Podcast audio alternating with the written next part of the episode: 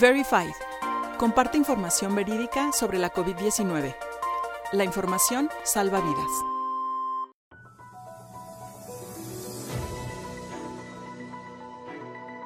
Características de las fake news, parte 4. En las cápsulas pasadas hablamos de tres de las seis características que tienen las fake news.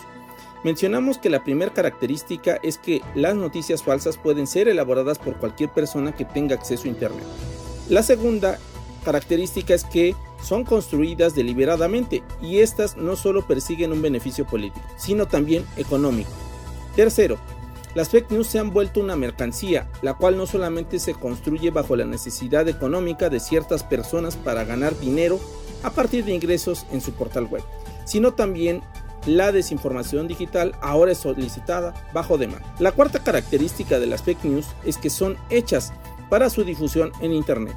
Por lo tanto, son una nueva forma de información falsa, pero hecha expresamente para su visualización y distribución en Internet.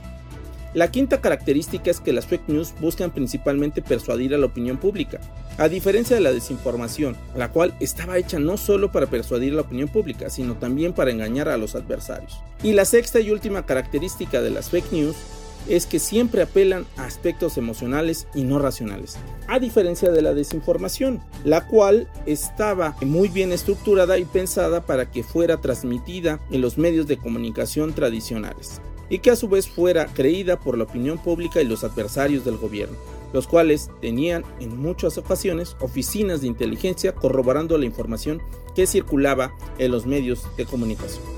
Nos vemos en la siguiente cápsula para hablar más sobre infodemia, fake news y desinformación.